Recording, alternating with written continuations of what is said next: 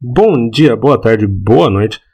Estou de volta com mais um episódio do Sozinho Arthur. Quem está falando é novamente o Jair Filho. E o episódio de hoje vocês vão escutar uma convidada que é a Kátia Barga. Esse episódio ele está gravado faz mais ou menos um mês, foi na semana anterior à estreia de The Clone Wars. E ele acabou ficando parado na sala de edição, mas não faz tanta diferença porque o assunto é um review de The Mandalorian. Então, por favor, se divirta com essa primeira parte e amanhã sai a segunda parte do review.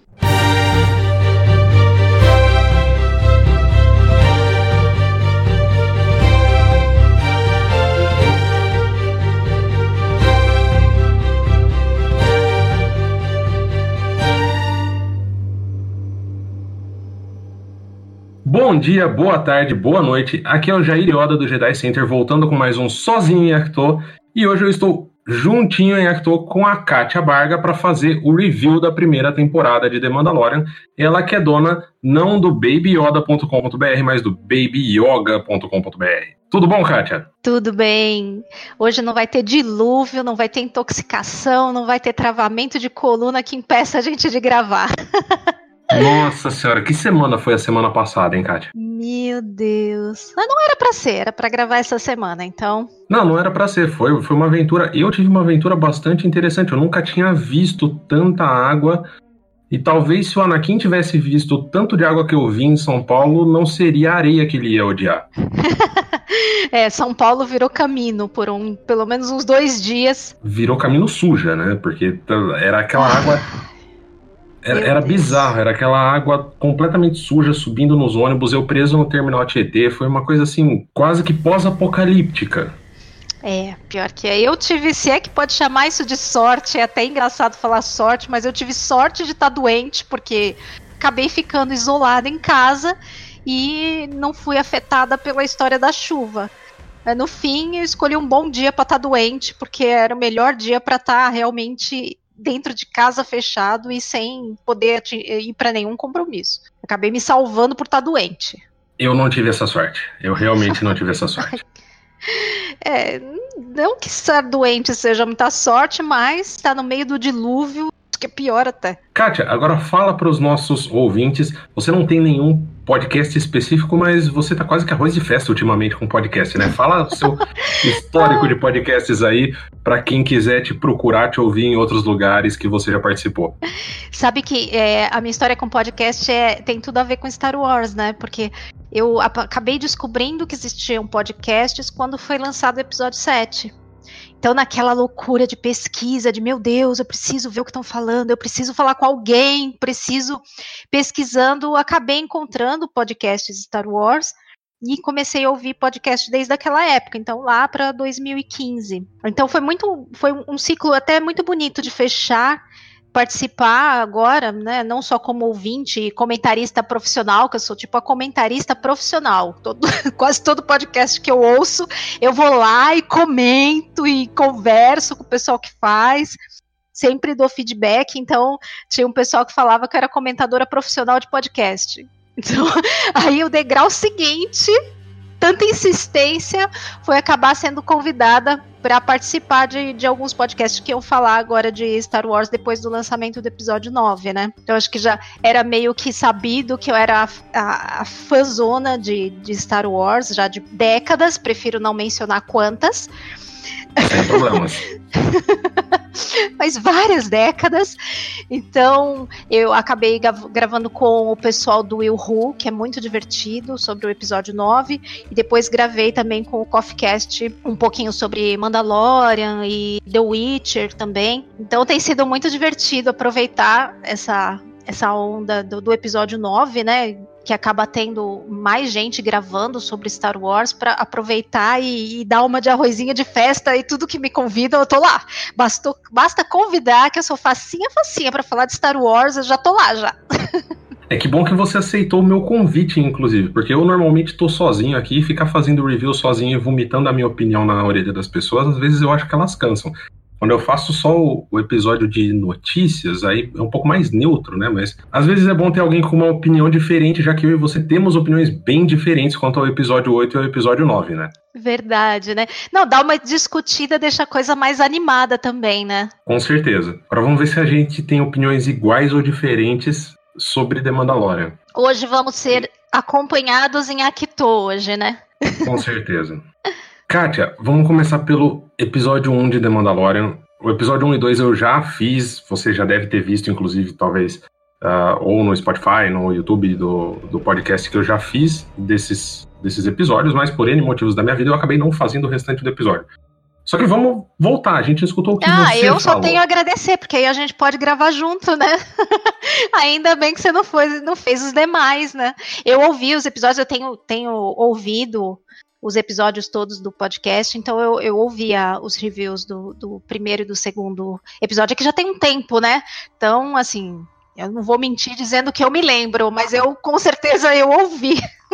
eu já tô, eu tô atrasado, assim, nessa, nessa questão de reviews. E aí, me diga, quando começou o episódio 1 de The Mandalorian, episódio sem título que depois no IMDB colocaram como sendo The Mandalorian mesmo, o título, ou Mandaloriano, o que, que você achou daquele episódio? Qual foi a tua reação ao ver aquele início sem as, sem as letras voando pelo espaço e tudo mais, uma coisa que já vinha meio que tendo desde Rogue One, né? E a apresentação do personagem, o Carl Weathers como Griff Carga, o Werner Herzog como cliente, e até o, o Taika como IG-11, é, IG-11, IG-11. Qual foi a tua primeira reação, assim, quando você viu o primeiro episódio de The Mandalorian, e inclusive o fato dele ser muito mais curto do que a gente imaginava? Olha, é, eu tava bem ansiosa pela série, mas nem tanto por ser dos Mandalorianos, tal, porque eu nunca fui muito ligada nos Mandalorianos. Mas por ter uma série de televisão, uma coisa que há tanto tempo fãs de Star Wars espera, né? Que tem uma série live action né, na TV de, de qualquer coisa que fosse de Star Wars. Então, há tanto tempo que a gente estava esperando isso, né? Que logo que estreou, eu corri atrás aí pelos meios possíveis de viagens para assistir, para poder assistir logo depois que estreasse. Você que nem eu, você foi para os Estados Unidos para morou um tempo lá para pagar o para pagar o Disney Plus, né? É exatamente. A gente viaja é toda semana, vai lá, assiste e volta. não tinha como esperar. Eu, inclusive, nessa sexta vou pegar o avião lá pra, pra ir ver Clone Wars. Tô prontinho, mala e cuia. Ah, pode crer. Estaremos lá. Então, Mandalorianos nunca assim me chamaram muito a atenção, né? Tem toda uma galera que é super fã de Mandalorian, né?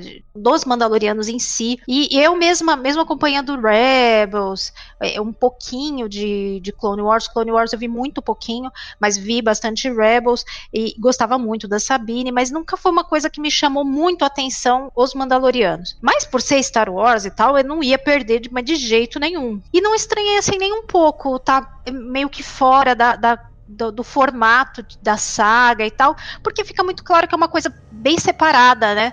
Para TV, é outro formato, né, e é legal que diferencie né, da, da, saga de cinema, né? E deixa a coisa até mais aberta, mais livre para se poder criar outras coisas, né? E o, o, inclusive o formato de ser um episódio por semana, acho muito legal, porque dá tempo de absorver, dá tempo de digerir, dá tempo de conversar sobre o episódio, dar uma teorizada também. Não seria a mesma experiência se eles lançassem tudo de uma vez. Eu, particularmente, não, não gosto muito. Tem algumas coisas que funcionam bem bem, mas tem outras que eu acho que lançar um episódio por semana acaba sendo mais legal. Todos os episódios eu consegui rever, eu vi sozinha, vi com a minha filha depois, que também gosta muito de Star Wars, ela tem quase 12 anos. É, então dava esse tempo eu assistir, eu rever, de eu buscar alguma curiosidade, de ver reviews em, em canais. Então acabou que a experiência ela se prolonga, se enriquece muito mais quando é nesse formato, né? A duração também achei ótima, não é nem muito comprido, apesar que assim, os episódios, para mim, pelo menos, eu achei eles tão legais que se eles fossem mais compridos eu não ia achar ruim. Não ia achar ruim de forma nenhuma. Mas eu gostei da duração também, nessa coisa mais ou menos meia hora, um pouquinho mais de 30 minutos, entre 30 e 40. Eu achei uma, uma duração também muito boa. E eu fiquei muito com a impressão, já entrando no segundo episódio, que é o The Child, a criança, que o 1 e o 2, não sei se você lembra, eles estrearam na mesma semana. Um estreou na terça ou na quarta e o outro estreou na sexta-feira. Ah, é verdade. Eu fiquei muito com a impressão, impressão, porque eles são os dois, acho que os dois mais curtos. Um deles tem, tirando créditos, tem 30 minutos e o outro tem 27. Eu fiquei muito com a impressão que tinham cortado no meio. Deixa eu ver. É, o segundo tem 31. É, mas ele é 31 com os créditos. É, se você tira os tipo, créditos, tipo, fica menos minutos, mesmo. Era uma coisinha. E na verdade eu adoro esse episódio The Child, que era uh, justamente aquele que o Mandaloriano, já com a criança na mão, já com o bebê Yoda, que eu tive que explicar para muita gente que não é realmente o Yoda bebê, né? Porque a internet transformou em bebê Yoda e ficou meio complexo. É que é aquilo, né? Na, no primeiro episódio, ele aparece lá no final, de maneira assim, muito surpreendente para quem tava sem. É, eu, eu não sei se você passou por isso também, mas eu assisti, como assisti logo que estreou, eu não tinha nenhum spoiler, não tinha nada sobre a trama, não tinha a menor ideia do que ia acontecer. Então foi um, quase um susto. No final, quando aparece a criança, que a gente nem imagina exatamente que vai ser uma criança, né, que vai aparecer ali pela, pelo alvo ter 50 anos, então você não espera por aquilo de forma nenhuma. Mesmo que soubesse que ia ter alguma coisa de um bebê da raça de Yoda, talvez não, não se relacionasse que era essa né, já de cara é, quem estava sendo buscado por se falar idade e tal, talvez não se conectasse uma coisa com a outra. Então foi muita surpresa ali ver o, o, o Baby. Então, não tem muito como não chamar de Baby Yoda, né? A gente acaba chamando, porque na falta, na falta né, de um nome, acaba chamando. Então, como ele não tem nome, é muito misterioso, ah, do jeito que foi batizado, acabou ficando, né? Acabou pegando e ficou. Então é muito difícil. Aliás, eu acho que quando derem um nome pro Baby Yoda. Não vai pegar. Que inclusive é, é, teve, teve umas falas aí até, né, do, do, Eu não lembro se foi o John Favreau que falou, se foi o Filone, agora eu não lembro onde foi que eu li.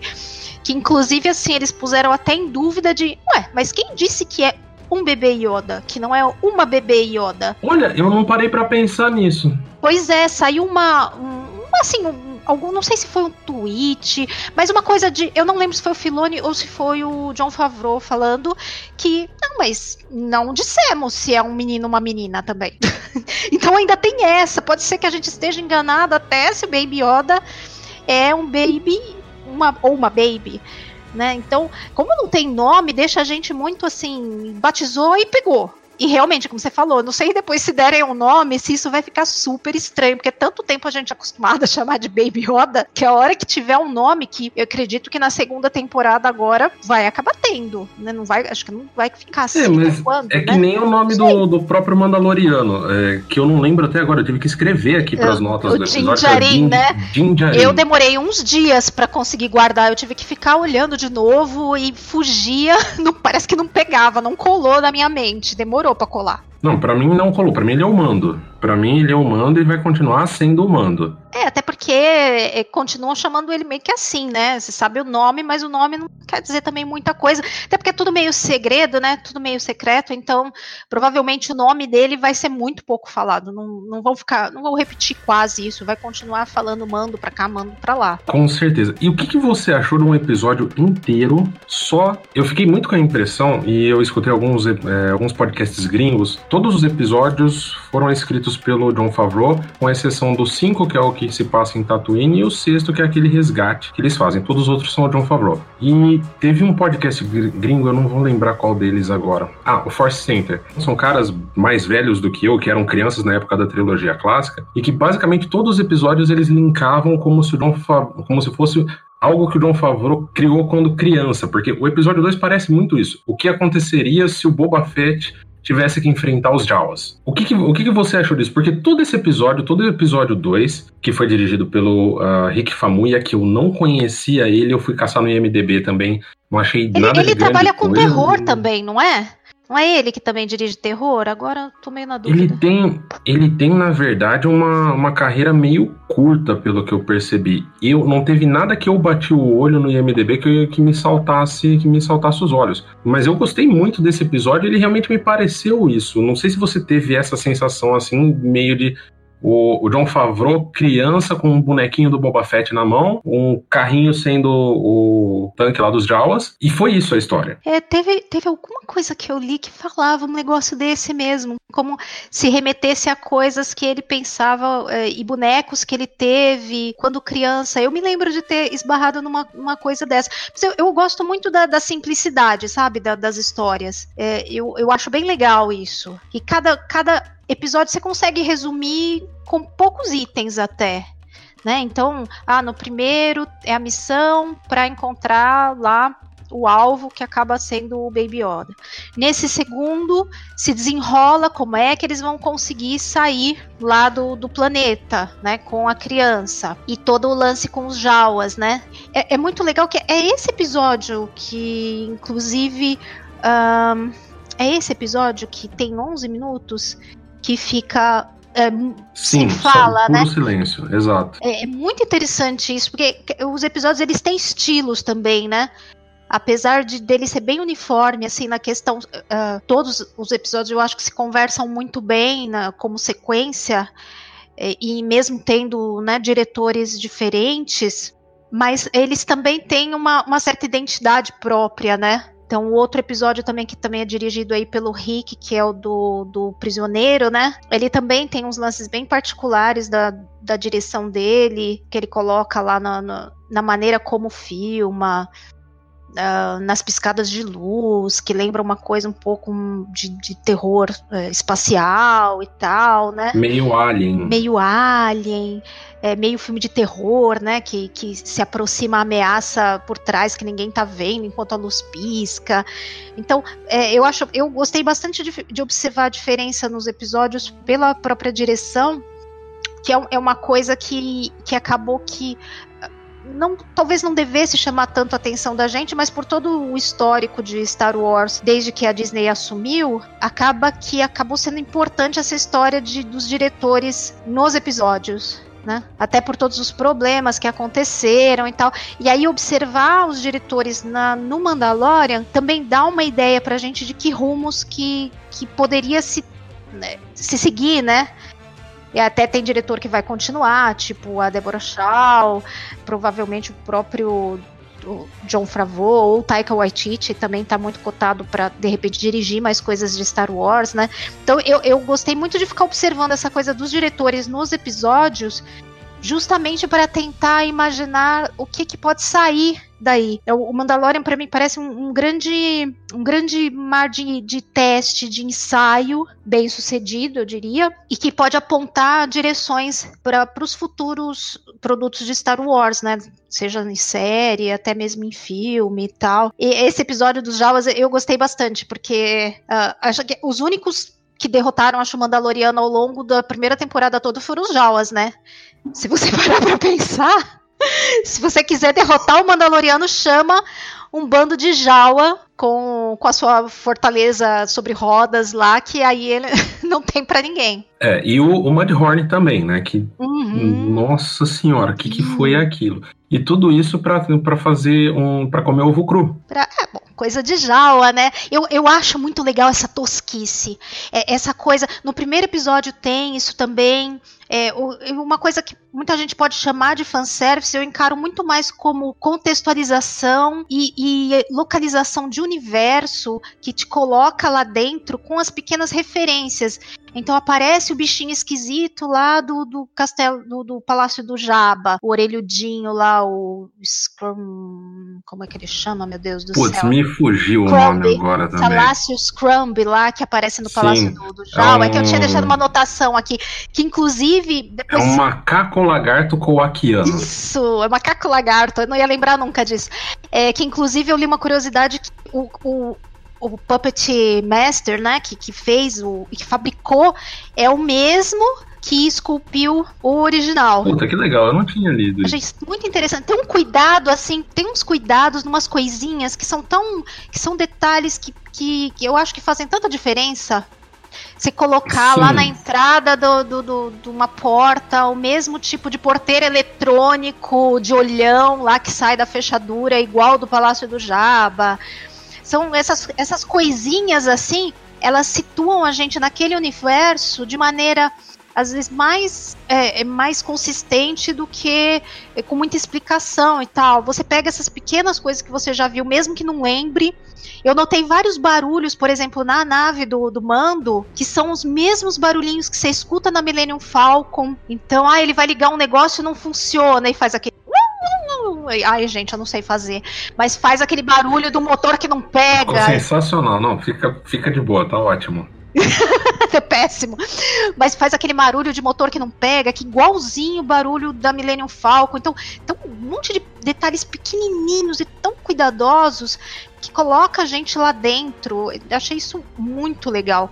E a própria história, você vê que ela tem um monte de pequenas pecinhas de quebra-cabeça, de coisinhas que são, vão sendo colocadas ao longo dos episódios e que elas vão aos pouquinhos se conectando. Então, eu acho que é no primeiro é no segundo, se não me engano, acho que no primeiro episódio que aparece a armeira e aí ela pergunta ah, o seu o, your signet, né? Ela fala tipo o seu, seu símbolo, o seu sinete, né? Já se revelou? E ele fala não. E aí eu fiquei, na hora eu fiquei pensando, o que será? Será que ele revelou? Ela estava perguntando se alguém tinha percebido qual que era o clã dele, alguma coisa assim, ou era uma outra coisa, e no fim, depois, lá no final da temporada, é que aí revela que o, o, o signet dele vai ser o Mudhorn lá, vai ser o próprio bicho, né? Então, é, até nesses pequenininhos detalhes a história ela vai se construindo cada elementozinho para se ligar lá no final. Sim, foi na verdade foi no terceiro isso aí. Eu não lembro quando que ela pergunta, mas eu me lembro que ela pergunta para ele. Foi no terceiro porque foi logo depois dele voltar com o aço mandaloriano. É assim, quando ela começa a derreter, né? Exato, é a hora que ele responde que foi um inimigo que ajudou. E, na verdade, já passando um pouco para esse terceiro episódio, que é The Sim, o Pecado, né? Que é o primeiro, a primeira obra live action de Star Wars a ser dirigida por uma mulher, você falou bem já da importância dos diretores nessa série. A gente teve a Deborah Shaw, que, vai, que fez dois episódios. E dois episódios excelentes, né? Dois excelentes. Ela vai fazer toda a série do Obi-Wan. E também a Bryce Dallas Howard, que fez o quarto episódio, que, aliás, eu gosto bastante. Que é um episódio que eu adoro. Eu adoro, eu não entendi porque as pessoas não gostaram dele, na média. É que, sabe o que eu acho que é, o que eu vi várias pessoas comentando, como eu não tive essa experiência, para mim não pegou e eu achei ele muito completinho. É, o problema para muita gente que eu percebi é que a história do episódio lembra muito é, Sete Samurais, Sete Homens e um Destino, a mesma estrutura da história. Na verdade. Então, foi os comentários que eu ouvi. Como eu não vi não esses é só filmes, isso. então. Tem um episódio, eu não vou lembrar de qual temporada de The Clone Wars. Ah, em Clone Wars também também, né? Mas tem um episódio que é praticamente o mesmo roteiro. Uhum. Mas que também, se for pensar, já referenciava essas coisas muito mais antigas, né? Sim. O que, que veio, né, primeiro. Mas ele é basicamente o mesmo roteiro, porque é um, são fazendeiros em Putas, eu não, eu não vou lembrar o nome do planeta agora de cabeça, assim, de bate-pronto. Mas são fazendeiros que contratam caçadores de recompensa para defender eles. E uhum. tem exatamente, inclusive, os mesmos exercícios com bastão. Sabe ah. aquela cena que a cara Dune tá ensinando eles a mexer com o bastão, tem uhum. a, as, Ah, mas isso é meio clássico, né? Se você pegar, sei lá, o treinamento em Mulan, tem uma cena muito parecida com essa.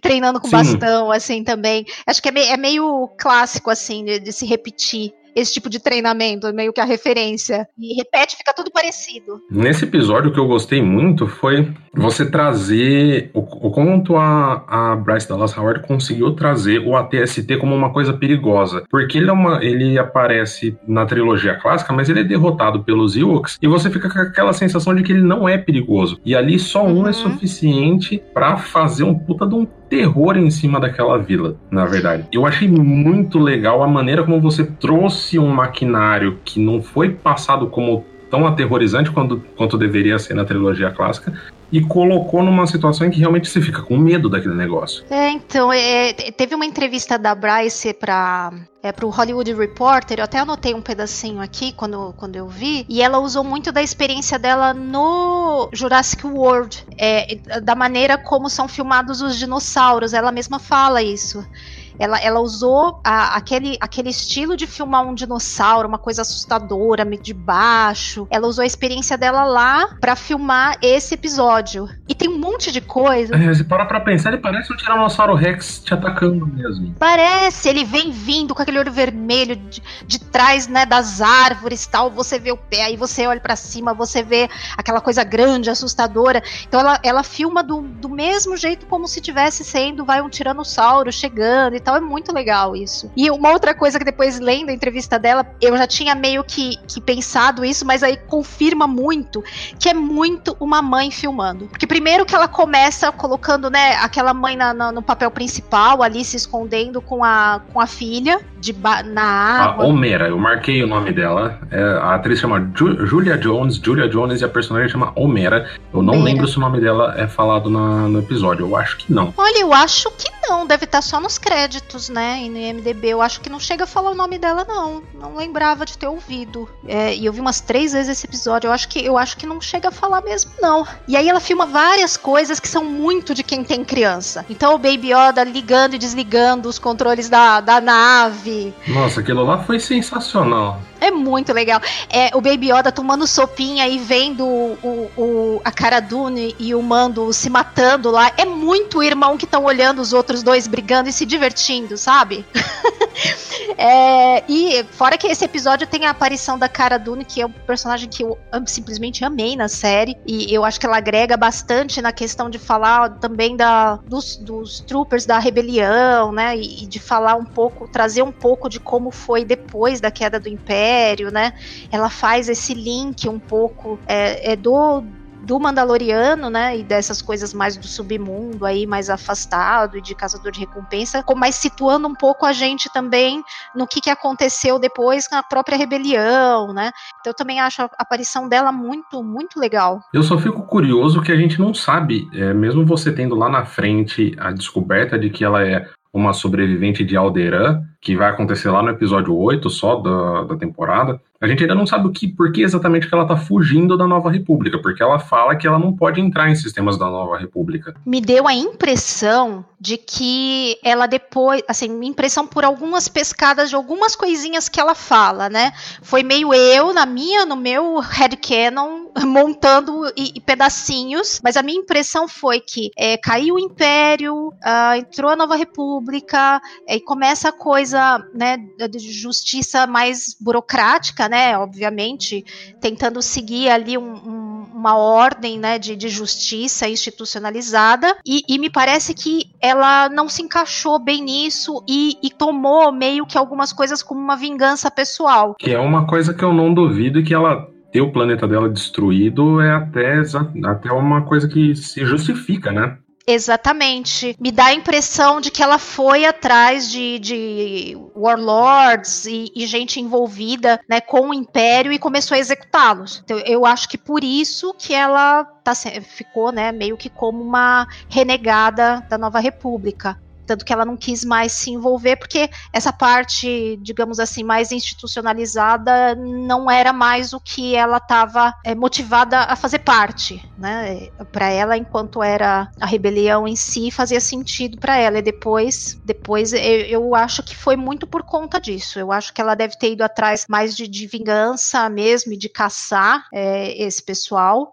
E aí ela acabou ficando também meio que como uma criminosa, né? Me deu essa, me deu essa ideia ideia me deu essa impressão, assim, pelas coisinhas que ela vai falando. Eu fiquei um pouco com essa impressão também, mas eu espero que eles abram um pouco mais isso na segunda temporada, que a gente já sabe que ela vai voltar. Ah, eu também espero. Deixa eu só voltar um pouco no episódio 3, porque a gente acabou pulando um detalhe importante na história, né? Que é a hora. É, o episódio 3 chama O Pecado, e você tem vários pecados ali, na verdade. Você tem o primeiro pecado pra gente, que, que é a audiência, que foi o momento que o Mandaloriano entregou o Baby Yoda. Aí você tem o pecado dele ficar perguntando o que ia ser feito com aquela criança, que é algo que ele não deveria fazer de acordo com a guilda, de acordo com a profissão dele. É uma transgressão do código, né? Sim, é um pecado contra, contra o código. E tem alguns, tem na verdade alguns episódios, esse é um deles, que tem realmente esse título que você pode interpretar de várias maneiras. Tem o pecado também contra a guilda, dele resgatar a criança e o pecado até contra os outros Mandalorianos, que ele coloca a criança acima dos Mandalorianos. Uhum. No momento em que ele resgata a criança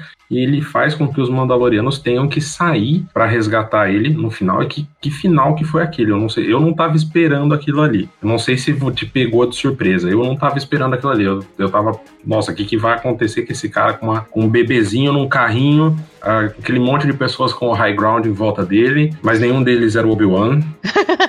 Não, realmente é, é, aquela coisa, né? É, é, apesar de ser uma, uma série né, para televisão e tudo, ela consegue colocar umas coisas que são, eu, eu chamaria de épicas até. Porque você tá ali numa cena importante e tal, e de repente você vê chegar uma coisa que muita gente espera há muito tempo acontecer: ver uma porção de Mandalorianos chegando de jetpack. E eu acho muito legal o jeito como eles chegam e, e como é filmado, inclusive. Eles vêm vindo, descendo devagar, você vê tudo muito bem, não tem nenhuma correria correria, não tem nenhuma cena daquelas atropeladas de alta velocidade e tal.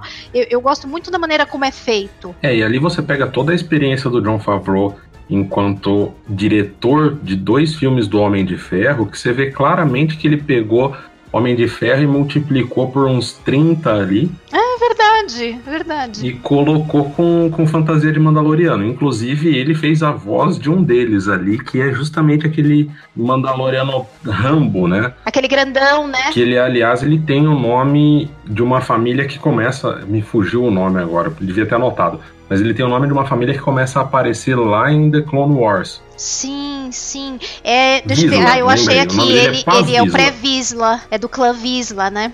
Isso. O pré-Visla que tinha o Dark Saber em The Clone Wars. Uhum. Que a gente vai acabar falando lá no final da temporada ainda. Vamos deixar isso um pouco mais pra frente. É, não vamos, não vamos antecipar, né? Agora, não sei se você notou uma coisa. A gente chegou a falar até o episódio 4 a gente teve nesses três primeiros episódios aquela arma super legal do Mandaloriano, né? Que é um rifle sniper Amban, não faço ideia do que significa isso, mas que é exatamente a arma que o Boba Fett usou no especial, no especial no Holiday Special de 1978. Totalmente canônico, né? Porque inclusive o Dia da Vida foi canonizado também já no primeiro episódio, né? Puta, verdade. Não pode deixar passar isso, que é um fato super importante. E você sabe que eu já assisti acho que umas duas ou três vezes o Holiday Special, porque. Ai, gente, eu não consegui. Eu tentei mais de uma vez, mas eu, eu não tenho, consegui. Eu tenho aquele. É, eu tenho aquela teoria. Porque normalmente a gente faz uma escala de 0 a 10 para filmes, né? Do muito ruim ao muito bom. Para mim, ela não é uma barra que vai crescendo, ela é um círculo. Chega uma hora que o treco é tão ruim que fica perfeito. Dá a volta, né? É tão ruim que fica bom, dá a volta. Exatamente. Ai, eu não sei, eu não consegui dar a volta. Meu Deus. Mas eu já vi vários pedaços. Eu acho que eu já devo ter visto ele, assim, praticamente que inteiro, mas não de uma vez e não na ordem. Eu vejo um pedaço, vejo outro pedaço, vejo outro pedaço, porque de uma vez é muito indigesto. Mas essa parte que é, é até ele aparece em desenho animado, né? É bem interessante. E, e pensar que o, o, Boba Fett surgiu lá é uma coisa até curiosa, né? Pensar de um personagem até que ficou tão importante na saga e tão icônico e surgir lá no especial de Natal. É, a única coisa que eu. Na verdade, não só, né? O Kashyyyk, que é o planeta dos Wookiees, também veio do especial é de Natal, né? É, não só isso, mas várias coisinhas assim icônicas, né?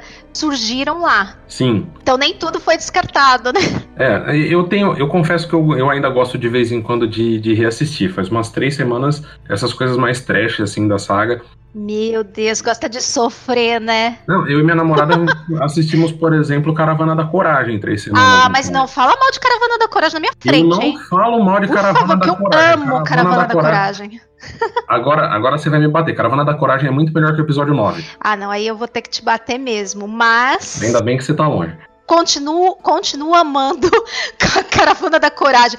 Eu tenho um carinho por Na verdade, eu me lembro assim de assistir Caravana da Coragem meio criança, né? Sem é, saber que era Star Wars. Não sabia só que eu fazia, eu misturava muito. Quando você é criança, mistura tudo, né? Então, Sim. eu, como, como a gente não tinha essas facilidades de gravar, ficar vendo de novo, você ficava dependendo total e completamente da, da aleatoriedade da televisão, de passar num dia que você tá assistindo, e aí quando você vê, às vezes já tá passando, você já perdeu metade, aí você assiste o primeiro, ou assiste o último, aí assiste o segundo, aí assiste o primeiro, aí assiste Caravana da Coragem no meio, e aí por muito tempo, quando era criança, eu achava até que o menino da Caravana da Coragem lá era o Luke, sabe? Fazia uma, altas lambanças na cabeça da criança, sabe? E aí ainda aparece os Ewoks no Retorno Jedi também, então aquilo até quando me, graças a, a, né, graças à tecnologia, meu pai comprou um, um, VH, um, VHS, né, um videocassete, e a gente começou a gravar filmes, e aí foi que, depois de gravado, eu assisti de 30 vezes para cima cada um. Só que até lá, você ficava nessa dependência da televisão, e tudo virava uma grande salada na cabeça de uma criança. Com certeza. Meu Deus do céu! Mas eu tenho muito carinho e vou dizer que eu fiquei contente de ver os Ewoks lá no final do episódio 9. Fiquei contente. Gente, fiquei contente. Aquilo lá foi pra, foi pra atingir nossos corações. Foi, foi, foi pra me agradar. Eu pedi especialmente lá pro JJ, ó, JJ, nunca pedi nada, coloca os Ewoks aí, por favor, pra mim. No final eu queria os, Gun, os Gungans. Eu queria os Gungans. Eu acho que eles são muito. Ah, podia ter aparecido também. Podia, né? É, se eu não me engano, eu não sei se é isso, mas é, eu lembro de ter lido alguma coisa de cena deletada que aonde tem aquele monte de pulos da, da, da, Millennium Falcon, que o, o, o, Paul Dameron tá dando vários o, os skips lá na, na, no hiperespaço, e ele vai passando por vários planetas e lugares. Se não me falha a memória, eu lembro de ter visto que uma cena cortada passaria por Nabu, tem, sabe? Isso, ser, isso seria muito legal. Isso seria é, realmente muito legal. Eu também acho. Poderiam ter, poderiam ter colocado, né? Não custava nada. Eu acho que mesmo que não se goste do Jar Jar Binks, os Gungans, enquanto cultura, eles são um povo guerreiro, eles são um povo que tem uma cultura por trás muito legal. Sim. Ah, e também, se for parar pra pensar, eu acho que hoje em dia, hoje, antes Star Wars vai substituindo o seu hate, né? Então hoje tem a trilogia nova para odiar com mais força, e aí agora todo mundo mais ou menos gosta, mesmo quem não gostava, passa maior pano pros prequels, mesmo quem não gostava. Já aumentou na escala, assim, já deu uma bela de uma aumentada. Então, quando sair outra trilogia, pode ser que essa daí também menos gente reclame. As prequels tiveram o bônus de ter Clone Wars, que embora você não tenha assistido completa, eu não que consigo muito, mais. Né? Eu não consigo mais é, separar as duas coisas, tanto que é o meu período favorito do cânone. É, mas se não tivesse Clone Wars para melhorar o Anakin, é, explicar mais coisas, é, uh, uh, os prequels perderiam muito, eu acho, sem ter Clone Wars. E tem o outro fator de que sempre tem aquela, aquela coisa que a gente estava até um pouco discutindo em off de que as, bem ou mal as são do George. Sim, é, bem, é a visão dele mesmo, né? É, é a visão dele. Para o bem ou para o mal é 100% a visão dele mesmo, né? Sim, e se for pegar para parar a história mesmo, o que mais é a visão dele é o episódio 1, que foi o único que ele fez sem se preocupar com totalmente com o público, porque aí ele limou o Jar Jar Binks dos outros dois por causa da resposta do público, né? É, Apesar de a gente também estava conversando, né, a história de mudar a história de filme por conta de feedback, eu, eu, também não acho que deva se mudar, mas às vezes tem algumas coisas que se estão muito fora, talvez, do caminho, valha reconsiderar, digamos assim, né? Porque o, o George Lucas, tirando as prequels, né, ele, ele sempre teve gente junto com ele dando uma uma polida, é, polida na criação também... dele, né? Então, na, na, trilogia clássica, ele teve gente ajudando com roteiro, é, produtor, que estava ali valorizando as coisas Olha, legais. Mas se você olhar os créditos, o pior filme das prequels tem um outro cara junto nos roteiros. Ah, tem, mas ele, ele deixou, acho que, muito poucas pessoas interferirem, né? Sim, totalmente. Ele teve muito mais controle, muito mais controle, muito mais controle né? Acho que só o que ele realmente não queria fazer, assim, não tinha saco que ele passava para alguém. Mas ele realmente teve muito mais controle, né? E isso é para bem e para mal. Às vezes você tem uma ideia que você acha que é a mais brilhante do mundo e precisa alguém virar para você e falar: olha. Isso mas, aqui não tá dando certo. Eu acho que isso não vai funcionar. às vezes precisa, né? Até o criador, contador de histórias mais genial, às vezes tem umas ideias meio merda. Acontece. Sim, até porque ele é um péssimo roteirista e um péssimo diretor. Isso é. É, isso aí não tem muito como discutir, por mais que eu ame o tio George e, e, e, fique muito brava quando as pessoas reclamam dele.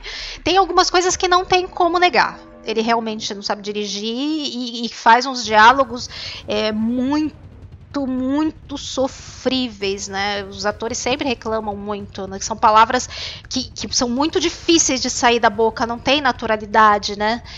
É, realmente para você conseguir falar os diálogos com tem que ser um ator realmente muito bom tem que estar tá muito investido e muito afim é, ou você pode fazer que nem o Mark Hamill no episódio 4 e subir o tom da voz e parecer que tá, que tá chorando enquanto fala. Aliás, falando do episódio 4, deixa eu voltar pra Tatooine. Vamos voltar pra Tatooine com o episódio 5 de The Mandalorian, The Gunslinger, que pode ser, na minha cabeça pelo menos, ou, ou a pistoleiro ou a pistoleira. É, eu também fiquei com dúvida, sabe? Eu fiquei na dúvida se o título se referia ao pseudo Han Solo, que, apare, né, que é o Torocálica. candidato lá fazer parte da guilda, ou se se refere à mulher que eles estão lá né, caçando. Eu fiquei bastante na dúvida em quem seria o pistoleiro, mas eu acredito que se, se refira a ele. Eu fiquei na dúvida, com certeza, fiquei muito na dúvida. Eu acho, na verdade, que foi um, um, um, título que foi em aberto, assim como foi o título, o título do pecado. Proposital, né? Porque você não sabe muito bem quem que é, porque é, você, qualquer um dos dois ali é um pistoleiro. E ainda poderia ser o pistoleiro Sim o Mandaloriano, porque ele também é um pistoleiro. Então são, são três personagens Sim. ali. É, eu gosto dessas coisas que te deixa aberto para você mesmo interpretar e, e, e, né, e falar o que, que você acha que poderia ser. Eu, eu não, não vejo. Eu, eu gosto. Quando fica em aberto assim, você fica pensando: ah, será que é isso? Será que é aquilo? Eu acho interessante, eu não acho, não acho ruim, não. Esse, esse episódio tem um negócio que, apesar de eu não gostar tanto dele, ele é, ele é dirigido pelo próprio Filoni, né? Escrito também por ele. Mas ele tem umas sacadas legais, além de mostrar Tatooine, né? Tem uns. Nesse eu acho que tem mais fanservice do que no, no resto da, da, da, série, né? Mas tem um, um detalhe nesse episódio que eu achei tão, mas tão legal, que é o encontro deles com o povo de areia. Eu achei aquilo tão surpreendente, mas assim, tão diferente de qualquer coisa que a gente pudesse esperar. Mas te pegou, te pegou de surpresa aquilo? Ai, me pegou. Eu nunca ia imaginar que o mando ia chegar super de boa e falar em linguagem de sinais com eles de boa. Sem nenhum confronto, nada. Quando você. Você espera que pudesse ter um confronto com eles. Porque todas as vezes que aparece o povo de areia é meio nesse esquema, né? De cuidado com eles, eles vão atacar, né? E eu achei aquilo tão legal. Você sabe que você estava falando agora? Eu não tinha encanado com isso até você falar agora. Como é que ele não sabia lidar com os Jawas, então, no episódio 2? Eu tô, eu tô, eu tô, pergunta, eu tô ah, perguntando, aí... isso, eu tô perguntando isso, isso de boa. Eu não tinha pensado nisso. Você tava falando, agora eu fiquei, mas caralho, ele conseguia falar com metade da população de Tatooine, mas não sabia da outra. É, eu nem acho que ele não conhece os Jawas. Que os Jawas não tem muita conversa, eu acho. Eles roubam e eles não devolvem. É. Né? E, e, e os Jawas, ele sabe falar um pouco, ele tenta falar, e eles ainda tiram o sarro dele. Ah, você não sabe falar jauês, hein? Tá falando muito mal. Ele fala com eles na língua dos Jawas. Então, é, dá para perceber que, assim, ele tem experiência de Tatooine. Isso eu não tinha meio que me conectado assim, sabe? Eu tô meio é, pensando não, isso agora. Ele sabe falar bem com o povo de areia e ele conhece os Jawas também. Porque ele chega a falar, tentar falar na língua deles um pouco. Mas ele não consegue muito falar e tá totalmente sem saco ali. Ele prefere explodir. ele prefere explodir eles todos, né? Mas, mas ele tem algum conhecimento porque ele chega a falar com eles, né? Na própria língua dos, dos Sim. Jawas. Agora, eu quero te fazer três perguntas logo de uma vez. Ai, meu Deus do céu. É um quiz. Eu vim participar é um quiz, do quiz. Exatamente. Vamos lá, vamos lá. Passar vergonha. Tô aqui pra passar uma vergonha. Não, não, não é exatamente um quiz. Porque esse, esse foi o episódio que eu, menos, que eu menos gostei da temporada. Pela questão do. É, eu acho que também, que junto com o do prisioneiro. Esse, eu achei. Eu, não, eu queria te perguntar o que você achou da quantidade de fanservice, porque a gente tava falando do fanservice que ele é muito bem usado nessa série. E aí, uhum. nesse episódio, eu achei que ele foi pesado demais porque você tá na mesma cantina, na mesma mesa, com um cara vestido de Han Você vê o mesmo hangar, inclusive, né, do, do, da onde para Millennium Falcon, né? A mesma mesinha do Han Solo, o cara na mesma posição. Aquele foi, para mim, foi o exemplo claro de excesso e me tirou totalmente do episódio.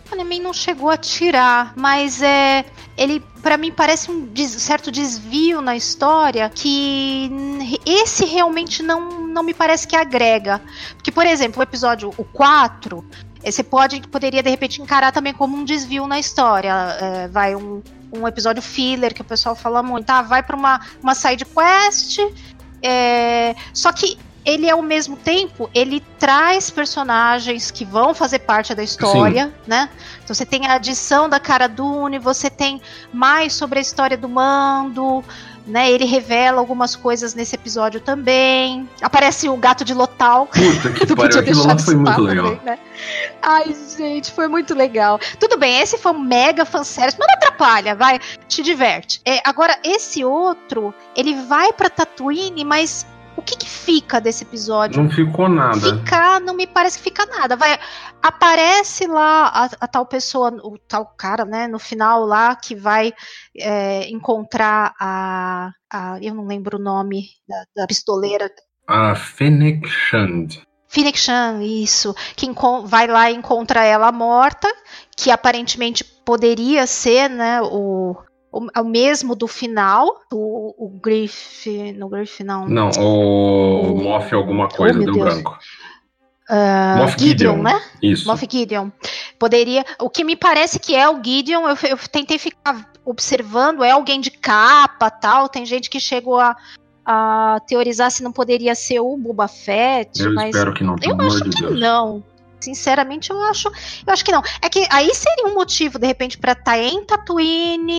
Eu não sei, assim, é porque a, a, o, o, estilo de contar a história do Filone, ele é bem assim, né? Ele vai colocando pequenas coisas que parece que não vão servir para nada, tipo Purgles. Sim, parece nossa, que, Purgles, que não vão total. servir para nada. Baleias espaciais com o Android cantando no espaço lá. O Android cantando no espaço, exatamente. Que parece que não vai servir para absolutamente nada, mas lá na frente, às vezes é uma peça-chave. Então eu não sei, eu fico um pouco na dúvida se realmente, ainda mais tendo sido escrito pelo Filone e tudo, se realmente não tem nada ali. Mas aparentemente, aparentemente, ele realmente não tem nada de significativo, porque não ficou nenhum personagem. É, exato. Esse e o próximo, que também são os únicos dois que não são escritos pelo John Favreau, eu fiquei muito com a impressão. O Prisioneiro, né? É. Esse episódio eu não curto ele muito também, não.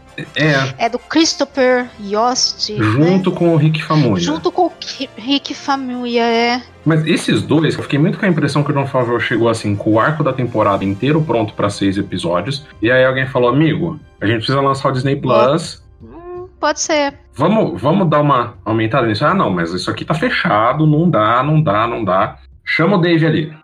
Chama o Dave. Vamos botar dois episódios aqui que não mexam em nada. No arco principal. No arco né? principal. Porque eles são episódios que você pode. Tudo bem, o, dois, o episódio 2 e o episódio 4 você consegue também assistir sem saber de completamente nada e.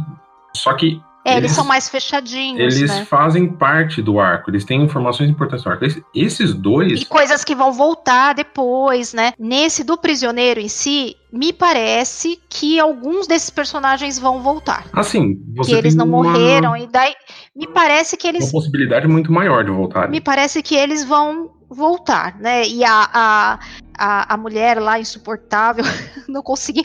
Gente, me deu uma raiva. Esse, esse, aliás, esse, esse grupo todo de mercenários aí, gente, mas aí eles me deram muita raiva. Como eles são chatos, Jesus Cristo. É, que eu, eu acho que é a intenção realmente, né? Hum? Não, vai, termina. Eu acho que até a intenção mesmo, né? Ele serem insuportáveis do jeito que são. Mas, puxa, me deu muita raiva. Aquele cara gigante, insuportável, e eles lá pentelhando o Baby Yoda, jogando ele pra lá e pra cá, deixaram ele cair no chão. Eu já fiquei espumando. Depois aparece aquele droid. Você que é mãe, então. Meu Deus do céu, eu só vi o Baby Yoda pra lá e pra cá, e aí, e aí eles derrubam ele no chão quando a nave balança. Eu falei, meu Deus do céu, meu Deus do céu, onde isso vai parar? E aquela mulher insuportável insuportável, Jesus, muito chata. É, e, e, ela tem uma ligação com o passado. É, Xian, Xian, né? Ela tem uma é, ligação eu tô, eu tô com o passado o nome mando, dela. Né? Eu, não, eu, sou horrível na pronúncia de todos. Você pode ver, todo episódio do podcast eu vou pronunciar algum nome errado, ou pelo menos de duas formas seguidas, uma atrás da outra. É, e ela é uma Twi'lek que é cheia de trejeitos, né? E tal. É bem particular ali o, o, o jeito dela, né? Totalmente, extremamente particular, aliás.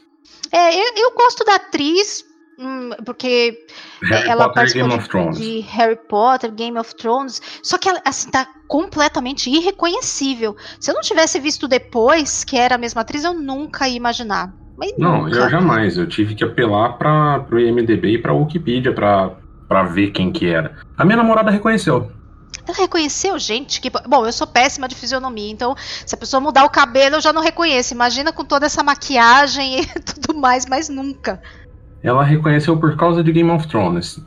Ela não, hum. Minha namorada não é tão, tão boa de, de, Harry Potter, nem eu sou tão bom de Harry Potter. E também é mais antigo, né? É, é Harry Potter é mais antigo. Harry Potter é bem mais antiga, né? Agora, você sabe o que eu gostei muito desse episódio? É ver a evolução dos Battle Droids. Porque a gente teve várias. Uhum a gente teve várias aparições da, nas memórias do mando dos Battle Droids na época das Guerras Clônicas. A gente até vê mais pra É frente... bem o mesmo modelinho, né, da, da época. É, a gente até vê mais pra frente o Death Watch, eu não lembro como que traduziram Death Watch no, pra Clone Wars aqui no, aqui no Brasil, que é um grupo de Mandalorianos, você que, uh, você que não assistiu o final de The Clone Wars, ele é um grupo de Mandalorianos, Mandal é, o planeta Mandalorian The Clone Wars é um planeta pacífico e você tem um grupo terrorista chamado Death Watch. Que é mais militarizado mesmo, né? Que é mais militarizado e eles querem tomar o poder. E na verdade eles usam até a ajuda do Maul, pra, do Darth Maul, para tomar, pra tomar uhum. o poder. É, eu não assisti, mas eu cheguei a ver, assim, tipo, um overview do, do, da história, né, dessa parte. E aí aqueles mas Mandalorianos que chegam ali, eles não são quaisquer Mandalorianos eh, para derrotar os, uh, os Battle Droids, eles são Mandalorianos do Death Watch. Então, da Death Watch, né? então ele foi Watch. criado uma parte dessa filosofia dele de não tirar o capacete, porque muita gente fica perguntando, ué, mas os Mandalorianos nos, nas outras séries tiram o capacete. Isso é uma filosofia que muito provavelmente veio desse grupo específico que é bem mais militarizado, que é bem mais extremista, que é bem mais nacionalista, até pro lado ruim. Então eu tenho muita curiosidade. É, eles são muito mais ligados isso. na parte de guerra e armas e estratégia, né? Sim. Eles são bem mais focados nisso e o, o, Mando ele foi criado nessa nessa linha, né? Porque dá para ele deixa bem claro, né? Ele chega a falar, né, que armas são parte como se fosse parte da religião dele, né? Sim, o que é uma coisa que você acaba não vendo nos Mandalorianos das, das séries anteriores. É, porque o que mostra até no Rebels, tudo não, não mostra essa parte, não. né? A gente acaba não vendo isso.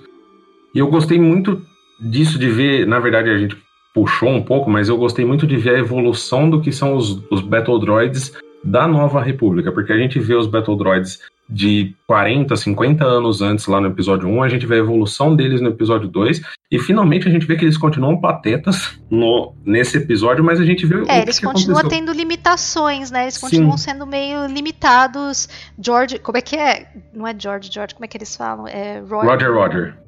Roger, Roger. Eles continuam meio tipo Roger, Roger, né? É, é uma coisa que eu também achei curiosa, pra você ver que volta a, né, a República, volta a Nova República, e eles meio que voltam a usar os droids, né? Porque na, no Império, é, eles meio que param, né, de usar uh, droids Sim, assim, desse tipo, né? Usam só Stormtrooper. É, ao invés de usar droid. E você vê que com a Nova República eles voltam mas também é aquilo, né? O Império usava porque é, sequestrava, recrutava força. Então, a, a mão de obra deles tinha muita, mas porque era dessa maneira, né? E tem o fator de que droids, você construir um exército de droids é muito mais fácil do que você convencer pessoas a se juntar à sua causa. É, exatamente, exatamente. Já no Império não tinha essa, né? Exato. É, não tinha uma, uma coisa opcional, né? E você, não então, sei se você chegou a procurar. ter mais droid e menos, menos oficiais, assim, né? Sim. soldados. Aliás, você sabe quem que é aquele oficial? Ah, o, o, eu vi, é o dublador do Anakin, né, no Clone Wars. Sim, é o dublador do Anakin em Clone Wars, o Matt Lanter. Gente, olha, eu acho uma coisa muito legal. Eu acho que assim, a gente tem que dar um jeito de ficar amigo do Filone, do John Favreau, do J.J. Abrams, porque esse povo bota os amigos tudo para trabalhar. Você não fica sem emprego mais na sua vida. Não, você não fica sem emprego. lugar que eles pode fazer uma ponta, pode aparecer. Você tá lá, tem uma vaguinha garantida. Aliás, a ponta da X-Wing, né? Das, dos pilotos de X-Wing da, da Nova Sim. República. O Filone, é bem legal, né? Aparece os diretores. Uhum. É, eu, eu só reconheci. Na hora eu reconheci o, o Filone, hum, assim, só, né? E aí depois que eu vi que tinha os outros dois também, aí quando soube que era, aí eu me liguei que eu já tinha visto a Deborah Shaw em entrevista, assim, aí que eu olhei e falei, ah, é ela, mas não tinha, na hora eu não a reconheci. Mas depois de, de saber, aí que eu me lembrei, olha ela mesma. Mas é, são, são legais essas, essas pontas que o pessoal coloca pra uh, né? Ah, o próprio. É, o John Favreau também dublava o Clone Wars, né? Sim, ele era justamente. Ele fazia o próprio o Previsla, lá, não é? Então ele fez o Previsla e ele fez um descendente do Previsla depois. Isso, isso ah, é bem legal. É legal mesmo. Legal mesmo. Você achou? Eu não sei se so, assim pode ser eu que faço essas saladas dentro da minha própria cabeça, mas o é, é, voltando. Ah, não, a gente ainda tá no episódio do, do prisioneiro. É aquele droid o zero lá que aparece. Gente, ele me lembrou tanto aquele droid chato do Rebels. Aquele, justamente o que canta no espaço. Como é que ele chamava? Que eu não lembro agora o nome dele. É o AP5, AP5. Ele, ele me lembrou tanto aquela cara de formiga e chato Deixa igual. Eu mas eu acho que eles não são do mesmo modelo, mas eu não sei, eu achei os dois tão parecidos, tão familiares. Pode ser que não tenha nada a ver um com o outro, só o jeitão. Mas eu olhava é, esse esse Zero e eu lembrava de, desse não, Ele tem, ele tem meio. Ele não é exatamente o mesmo modelo de droid. Mas lembra, não mas lembra? Ele é muito parecido. Ele é muito parecido. Eu, eu tô dando uma olhada aqui. Na... Dele. Eu estou dando uma olhada aqui na Wikipedia. O, o AP5, ele é o, o modelo de, de droid de protocolo que trabalhava na Estrela da Morte. Então, tipo, o, uhum. o fandom sempre chamou eles de é, Death Star Droids, tipo, droids uhum. da Estrela da Morte, porque foi onde eles apareceram e todos os droids de protocolo da Estrela da Morte eram daquele modelo. E eles uhum. ganharam um número depois, eu não lembro agora de cabeça, e o o zero, ou Z, que na verdade, de acordo com a Wikipedia, é o Q90, não fala aqui qual que é o modelo dele. Ele é bastante parecido com aqueles é parecido, né? olhos. Né? Eu não sei se talvez vá lembrar, pelo que a gente está conversando, a gente tem mais ou menos a mesma idade. Você vai lembrar do Kamen Rider, eu acho. Uhum. Tem um que Lembro mais de nome, eu, esse eu não assistia. Você não lembra? Você, você assistia Herói Japonês quando você era criança? Ah, assisti um pouco, sim. Você lembra de um que parecia um insetão Ultraman. preto com olho vermelho? Aham. Sim, é mais ou menos a mesma coisa. Eu acho. Mas é que essas séries da época japonesas chupinhavam umas coisas assim, né?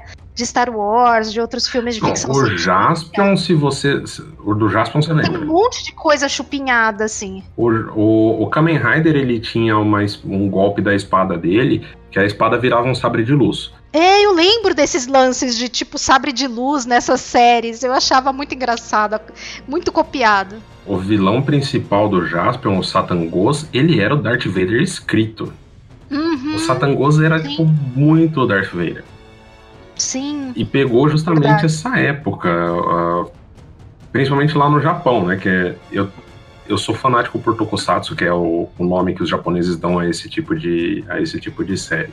É, eu assistia, mas é não, depois eu meio que deixei, deixei de mão. Eu assisto até hoje de vez em quando, eu até eu baixo as, Eu, eu viajo pro Japão para assistir essa série. Mas tem umas coisas que são meio atemporais, né? Agora, há pouco tempo, eu peguei a minha menina de 5 anos assistindo, assim, em sequência, aos montes, é, Power Rangers. E o antigo. Olhei aquilo e falei, gente, não acredito que ela tá assistindo Power Rangers. O antigo, não é nem o novo. Se fosse o novo, até entenderia. Mas ela achou, sei lá, no Netflix lá. E quando eu fui olhar, eu falei, não tô acreditando. Tem todas as temporadas no Netflix. Aceita, né? Inclusive, e a criança aceita aquilo, mesmo com tudo que tem hoje de diferente e tal. Ainda conversa com criança, eu acho isso bastante não, é, interessante. É, é, é atemporal, até porque se você pegar as mais novas, não muda, melhoram os efeitos especiais e tudo mais, mas continua sendo o cara de colã, tudo colorido, contra uma fantasia uhum. de monstro de borracha. É, sim, não mudou muita coisa mesmo, não. Mas para ver que quando a gente é criança, a gente passa por cima dessas coisas. Com certeza. É, né, essa coisa, às vezes, meio que a gente vê quando adulto acha meio tosco, mas você quando é criança, você passa por cima disso, a sua imaginação preenche tudo ali, que é uma maravilha.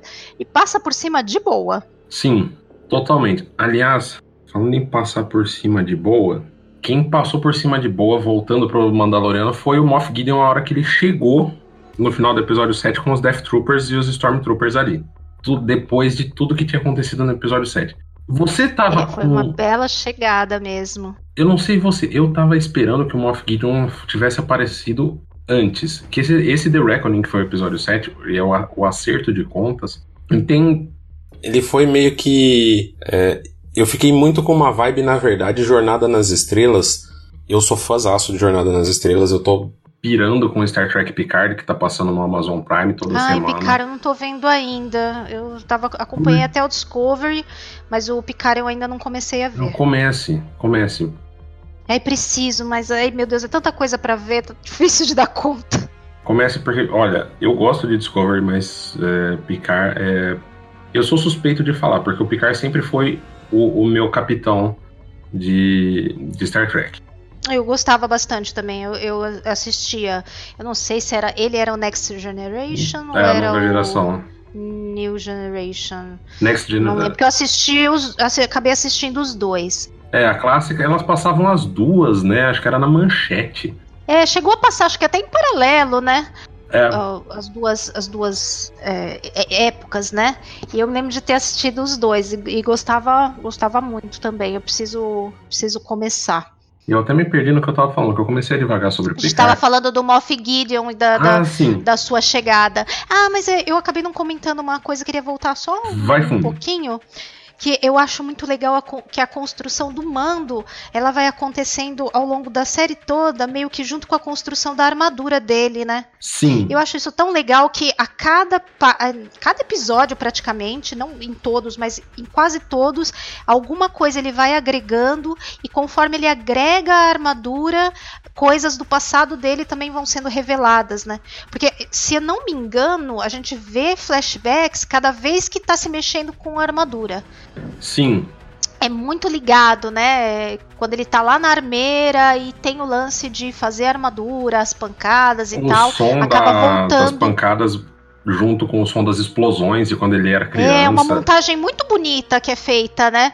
de coordenar a confecção da armadura, até mesmo, como você falou, com os sons e tudo, com as lembranças, as memórias que ele tem é, de explosões, da, do, da perda dos pais, do resgate pelos Mandalorianos. É, eu acho bonito isso, é uma, é uma coisa que vai se construindo ao longo da temporada toda, até o final, o último item lá do, do jetpack, né?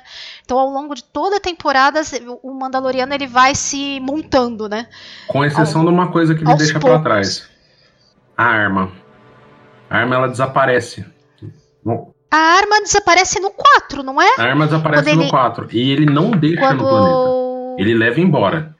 Ah, deve estar tá guardada lá na, na Razor Crest. Aliás, a, a, nave dele, eu acho ela tão engraçada. Ela parece um gafanhoto, né? Eu acho o design da, da nave dele muito engraçado.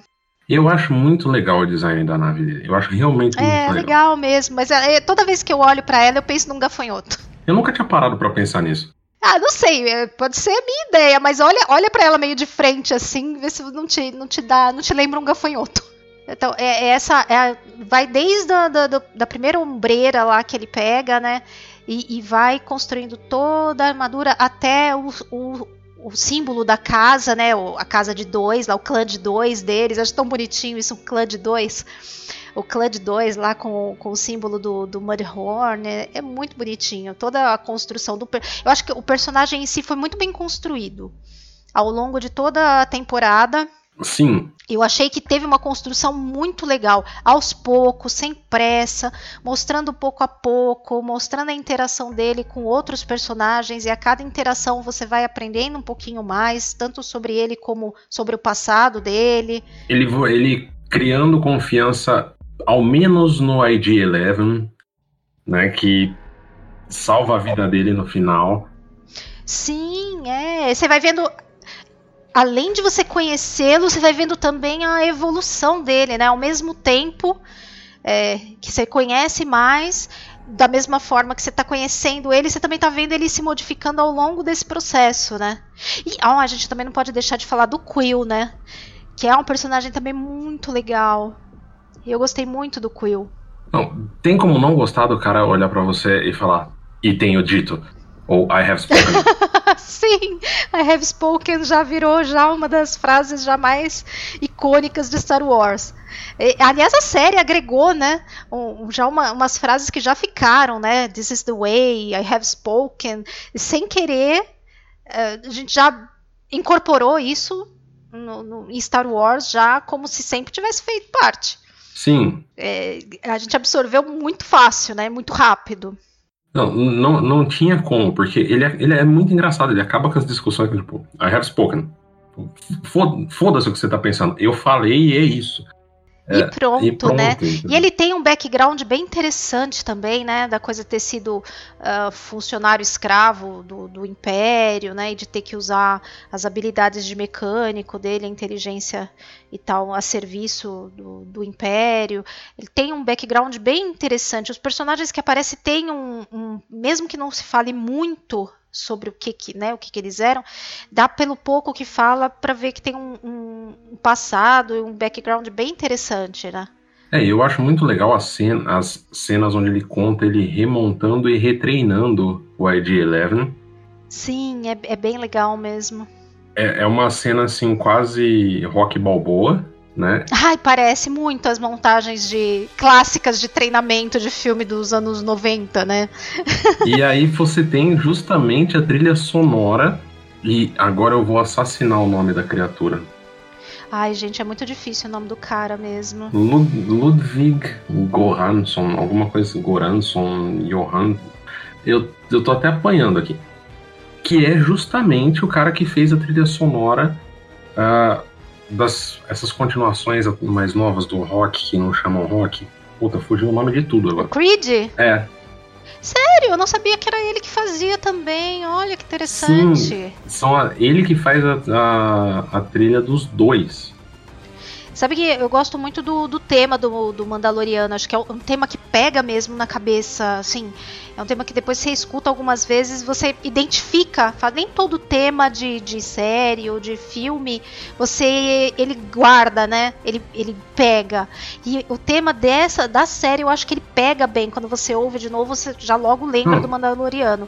Mas no começo. É, elas são duas notas, né? Tipo. Dum, dum, e é só aquilo. E é aquilo lá.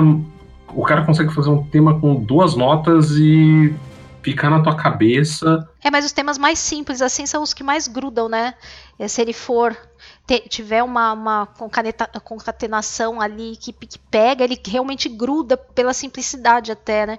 Mas eu estranhei bastante a trilha, assim, no primeiro, segundo episódio. Eu, eu demorou um pouco a, a cair, assim, para mim. Você chegou a escutar a trilha depois? Ou separada? Não escutei separada. Eu não escutei separada. Entre no Spotify e para quem estiver escutando também, entre no Spotify, procurem o Ludwig Goransson. Eu tô tentando ler porque é sueco o nome do cara, não, sei lá. Ah, mas eu acho que é por aí mesmo, Ludwig Goransson. Acho que não vai ter muito como a gente falar muito melhor que isso, não. procura The Mandalorian, é, eles não lançaram uma trilha sonora da temporada, eles lançaram uma trilha sonora por episódio. Então tem Ah, oito tá. discos. Puxa, Então se você bastante coisa pra colocar, ouvir, então. se você colocar a trilha sonora em ordem, você vai ver que ele, ele vai mantendo o tema, só que a cada episódio ele muda a- o arranjo. Então ela começa com um treco um pouco mais, um pouco mais seco, um pouco mais sujo, meio underground, e quando você chega no último episódio, o tema tá orquestrado. Ele, Hum, tá, vai construindo também, ele né? constrói Mas depois de passar o estranhamento, pra personagem. mim, depois de passar o estranhamento, que não- ele não é uma trilha como a de Star Wars, né, clássica, que a gente tá mais acostumado, né? Depois de passar um pouco esse estranhamento, daí eu comecei a curtir bastante a trilha e achar que encaixava super bem. Olha, Eu estranhei, mas eu estranhei um pouco no começo, assim, do estilo diferente, né? Mas a série é outro estilo, e, eu acho que, que ela tem que ter uma identidade própria mesmo. Não poderia ser é, meramente uma versão do que a gente já tá habituado a ouvir de, da trilha de Star Wars, né? Ela tinha que ter uma identidade dela mesmo, e acho que ele colocou bem isso. Sim, faça esse teste. Chegando no final, você vai, você vai ouvir que ele foi chegando no orquestrado. Ela ainda não é o orquestrado Star Wars. Ele tem uma característica é, muito própria. Porque quando você pega, por exemplo, o Michael Giacchino, que fez de Rogue One, me fugiu o nome do cara que fez solo. Eu adoro a trilha sonora de solo, apesar de eu detestar o filme. Solo não. Ah, eu gosto de solo até. Assim, eu encaro solo como um filme, assim, sem grandes pretensões. Então, eu não tinha expectativas, assim. Eu, acho um filme divertido, uma aventura divertida. É, eu acho que não, não me desagrada, não. Eu acho que Solo sofreu com muitas coisas e, enfim. Ele, ele, ele- nossa, ele me desagrada muito aquele filme. Menos.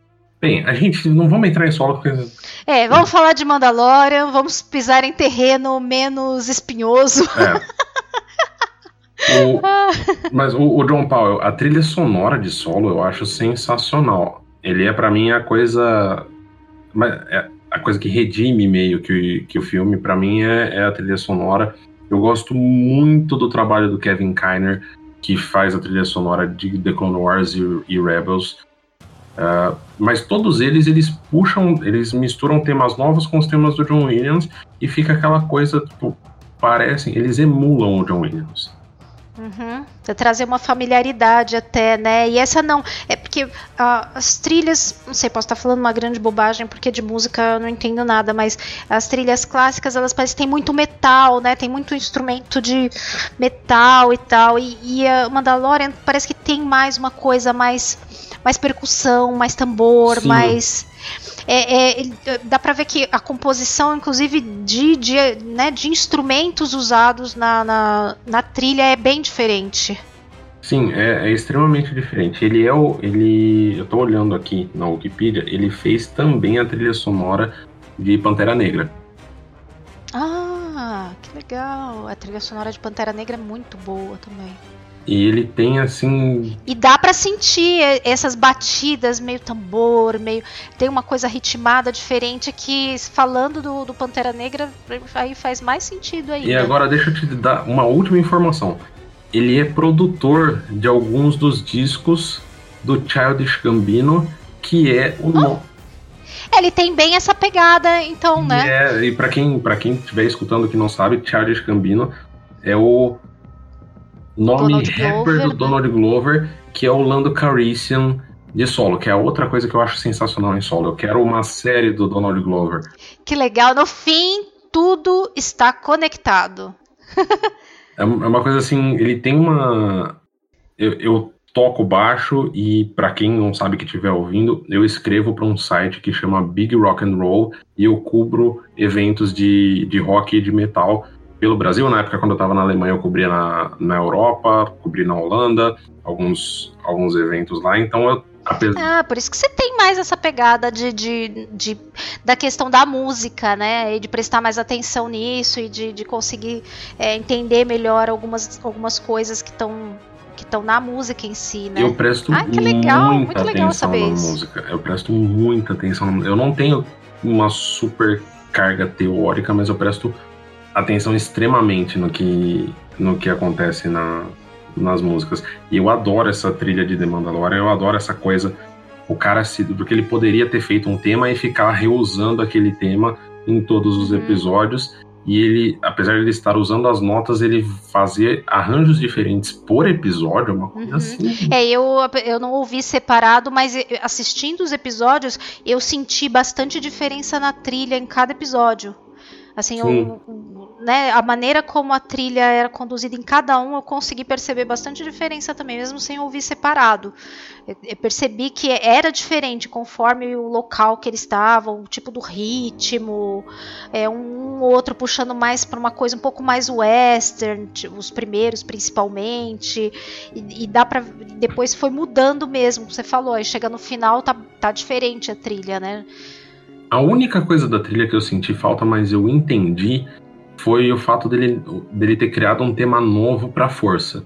Todas as vezes que o Baby Yoda usa a força é um tema hum. diferente do tema da força dos filmes. Não tem nenhum, nenhum é... tema dos filmes que aparece. Mas eu é, acho. É, o tema da força é uma coisa que marca tanto, né? É realmente a gente sente falta mesmo. Mas eu preciso prestar atenção qual que é o tema que ele usa específico para força. Não marcou para mim. Eu não, não eu não marcado. lembro. Eu não consigo repetir ele de cabeça. Ah, não, ah Mas... repetir assim é super difícil, né? Mas eu vou tentar ver algum trechinho porque não, não chegou a marcar para mim. Mas é aquilo, né? Mas ele tem um tema específico para força. Eu acho assim super legal o fato dele ter criado, mas eu Porque senti a trilha do John Williams a gente assim já ouve tanto e há tantos anos, né, que, que já é uma coisa também que a gente realmente já absorveu, né? Essas trilhas novas vai vir muito de repetir, de ouvir de novo, né? Numa primeira vez assim, a gente realmente não é tudo que vai marcar para a gente tá lembrando, assim, ainda mais de cabeça, mesmo que não consiga é, cantarolar, né? Mas até vir na mente fica mais difícil um pouco. Ai, tem uma outra coisa tão, tão bonita da série que são as artes conceituais no final, né? Puta, aquilo lá. Gente, que detalhe tão lindo, não? É tão bonito ver aquilo, gente. É, é geralmente é, os créditos a gente não dá muita bola, nem olha muito, mas dá gosto de ficar olhando ali. Você não, não quer dar um stop antes de terminar de ver todas as artes, porque é muito bonito aquilo. Sim, eu adoro aquilo ali. Eu tenho alguns livros de arte conceitual da saga. Eu adoro. Eu tenho ver... um aqui também. Eu, eu queria do, ver. Do Ralph McGuire. E, e, lembra o estilo, né? Do, do, das, né, das artes. Lembra bem o estilo mesmo de arte conceitual de Star Wars, né? Muito bonito. E eu gosto de ver as diferenças, porque tem uma outra coisinha que tem alguma diferençazinha, assim, né? Do que tá na arte conceitual e o que efetivamente foi pra, pra tela, né? E eu gosto de ver no final pegar alguma diferença, assim, de que na arte estava um pouquinho diferente e, e, o que acabou sendo filmado foi adaptado, né? Ou acabou saindo um pouco diferente. É legal fazer essa comparação também. Mas a maioria é bem fiel, eu acho, assim. A maioria das artes é bem fiel à tela. Eu acho que eles escolheram as artes mais fiéis para colocar. Ah, talvez também, né? É porque com certeza tem muito mais, né? Porque aí você teria situações, por exemplo, é, vamos trazer dos filmes, porque eu tenho, eu tenho de alguns dos filmes, os dois que eu mais gosto são de, do episódio 7 e do episódio 8, que tem muita diferença. O do episódio 8, por uhum. exemplo, se você pegar o Templo Jedi em Arthur, Uhum. Ele tem toda uma estética de um templo, como a história do Luke desse isolado num templo Jedi já veio do primeiro roteiro do George Lucas, do episódio 7. Uhum. O George Lucas começou a fazer as artes. Então as primeiras artes foram pro gosto do George Lucas e ela e, e é um templo mesmo meio meio vibe é, prequels dentro daquela ilha. Uhum. Ao invés de ser uma coisa na pedra. Tem uma diferença muito grande ali. É que ali eu acho que teve muito um lance deles aproveitarem ao máximo a própria ilha, né? Porque eles usam ali muito das ruínas da que são da, da Skellig, da, da ilha Sim. Skellig ali, né? Então eles acho que, é, como viram aquilo é, que era bonito ali, interessante, acho que preferiram priorizar, acrescentar pouca coisa ali e deixar o mais perto possível ali das ruínas originais ali da ilha, né? Provavelmente por isso que não foi também tão usado, né? Sim, mas é, eu penso que em The Mandalorian pegaram justamente as mais parecidas para você não ficar pensando no ah, como poderia ter sido. Ah, sim. É que nem as artes que vazaram do, do episódio malfadado do 9 que não saiu né? Você pega aquelas artes e fica viajando em cima daquilo. Ah, mas isso aqui era mais legal. Ah, mas isso aqui não sei o quê. Então isso, isso é muito é muito ruim. E seria e com certeza, bem o que você falou, seria ruim para a série também. Você pegar uma arte lá de uma, uma cena que de repente teve que ser cortada e era legal, mas às vezes não, não funciona no, no episódio como um todo, né? E aí você ia ficar olhando aquela arte e ia ficar, poxa, que legal isso aqui. É, ou, ou, que foi cortada por questão de orçamento, né? Porque a gente tá falando de uma Também. série de TV. A gente sabe, por exemplo, que nesses últimos dois episódios foram usadas pessoas da 501st, né? Pessoas que fazem cosplay de Stormtroopers para fazer os Stormtroopers ali. É, eu li sobre isso, que eles precisavam de uma quantidade grande até, né? Mas foi uma sacada inteligente, né? Uma maneira de incluir. É, e diminui o custo fandom, de produção. Né? Minimizar né? o custo. O pessoal tem as armaduras perfeitas, todo mundo com certeza felizão lá de participar. É, e foi, foi uma, uma sacada bem inteligente, né? Deles fazerem isso. Sim, com certeza. Mas mesmo com não tendo um orçamento tão absurdo, apesar de ser um, orçamento acho, bem acima da média de televisão, mas ainda assim eles conseguiram fazer um, uma produção com uma qualidade muito alta, eu achei. Os efeitos Sim. são muito bons. Não tem, eu não achei nada tosco, nada assim. Pode ter uma outra pequena falha, mas, gente, uma série para televisão tem coisa que sai no cinema e, e, não, e não, é tem superior. Aquilo, e não tem aquela qualidade. É, não é superior na qualidade ao da série. É, a gente tá falando também do, do John Favreau, que é o cara que fez o Mogli novo, que fez o Rei Leão novo, e que tipo, o cara tem um conhecimento sobre como fazer efeitos especiais que é sensacional. É verdade. Verdade. E, e a minha impressão é que que a Disney está fazendo todo um laboratório com essa coisa de tecnologia, de recriar personagem digitalmente, rejuvenescimento. Me parece que eles vão querer usar isso assim em larga escala daqui um pouco para série, para coisas de Star Wars. Você chegou a ver as fotos dos cenários virtuais? É, o, os cenários é, o, o cenário... sem ser tela verde que eles estão fazendo junto para filmar, eu não vi as fotos, eu só ouvi falar. Não, é, não é cheguei a ver as porque, fotos. Porque na verdade não. ela é uma evolução. Eu, eu falei um pouco no último episódio, porque Lembro. até vazou, né, as, as cenas da. Eu ouvi o, o seu podcast que você comenta isso. E, meu, é, sen, é sensacional. É sensacional, porque a minha namorada, ela ficou. Ela, ela é turista profissional, minha namorada. Ela já foi para 50 ou 51 países. E Gente, aí, que legal! Ela fica. A gente assiste filme, ela fica. Onde foi gravado isso? Onde foi gravado não sei o quê? Quero não sei onde. Tanto que a gente pensa em nos próximos anos ir para Skellig Michael, que é justamente ah. a, a, ilha do Templo Jedi lá. Onde o Luke. Onde Deve o Luke ser fica. muito legal. É que é difícil ir pra lá, né? A Sim. visitação é bem restrita, né? E aí ela assistia é, o Baby Yoda Show comigo. E ela fala, não, nossa, onde que é gravado não sei o que? Acho que foi o primeiro episódio, aquele, é, aquele planeta de gelo logo no começo. Ela, onde que foi gravado isso? Ou tinha algum, alguns outros, eu não vou lembrar. O quarto episódio também, ela queria saber onde é que foi gravado, e aí você olha o making off, foi tudo feito com... É, é tudo estúdio praticamente, É tudo né? estúdio com telas, são só telas ali. Eles quase não fizeram nada em locação. E aquilo Mas é muito fica... legal isso, inclusive para os atores, tudo, né? Facilita com certeza bastante também a, a direção, a atuação, de não estar tá ali no meio do nada, né? As coisas fazem mais sentido você estando ali mais imerso do que simplesmente numa tela verde, né? Sim, só que por ter um outro lado, sem o que o George Lucas fez lá atrás, ninguém teria começado a pensar, porque o George Lucas começou a fazer isso com tela verde. Ah, com certeza, é uma evolução daquilo. É, Aí as pessoas começaram a querer usar tecnologias que faz, fizessem essa renderização pro diretor em tempo real, que é o que a gente vê nas, uh, na produção vazada de Star Wars Underworld que era só na tela do diretor, que você vê ali que o diretor estava vendo o cenário mais. Como é que ia ficar, né? Como é que ia ficar em tempo real, que já era uma evolução do que o, o George fez nas prequels.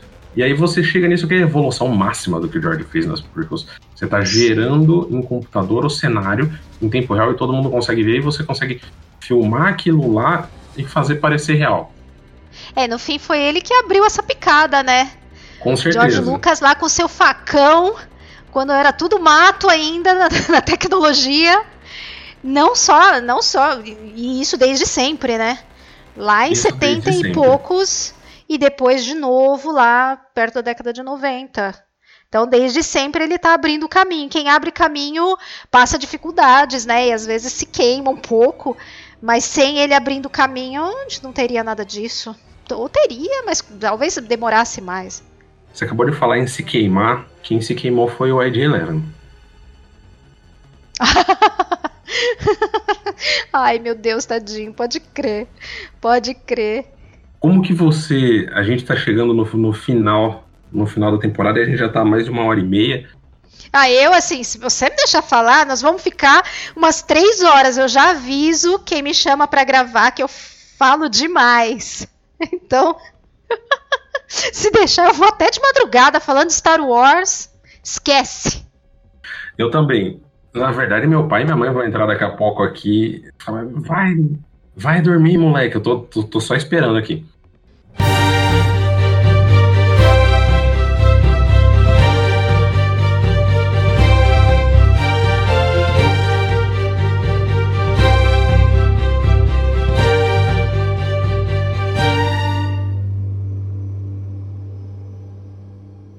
Então, para você que chegou até aqui, amanhã, se você está ouvindo no dia do lançamento, tem um novo episódio, ou senão você já corre para o próximo para continuar a escutar essa conversa deliciosa com a Kátia.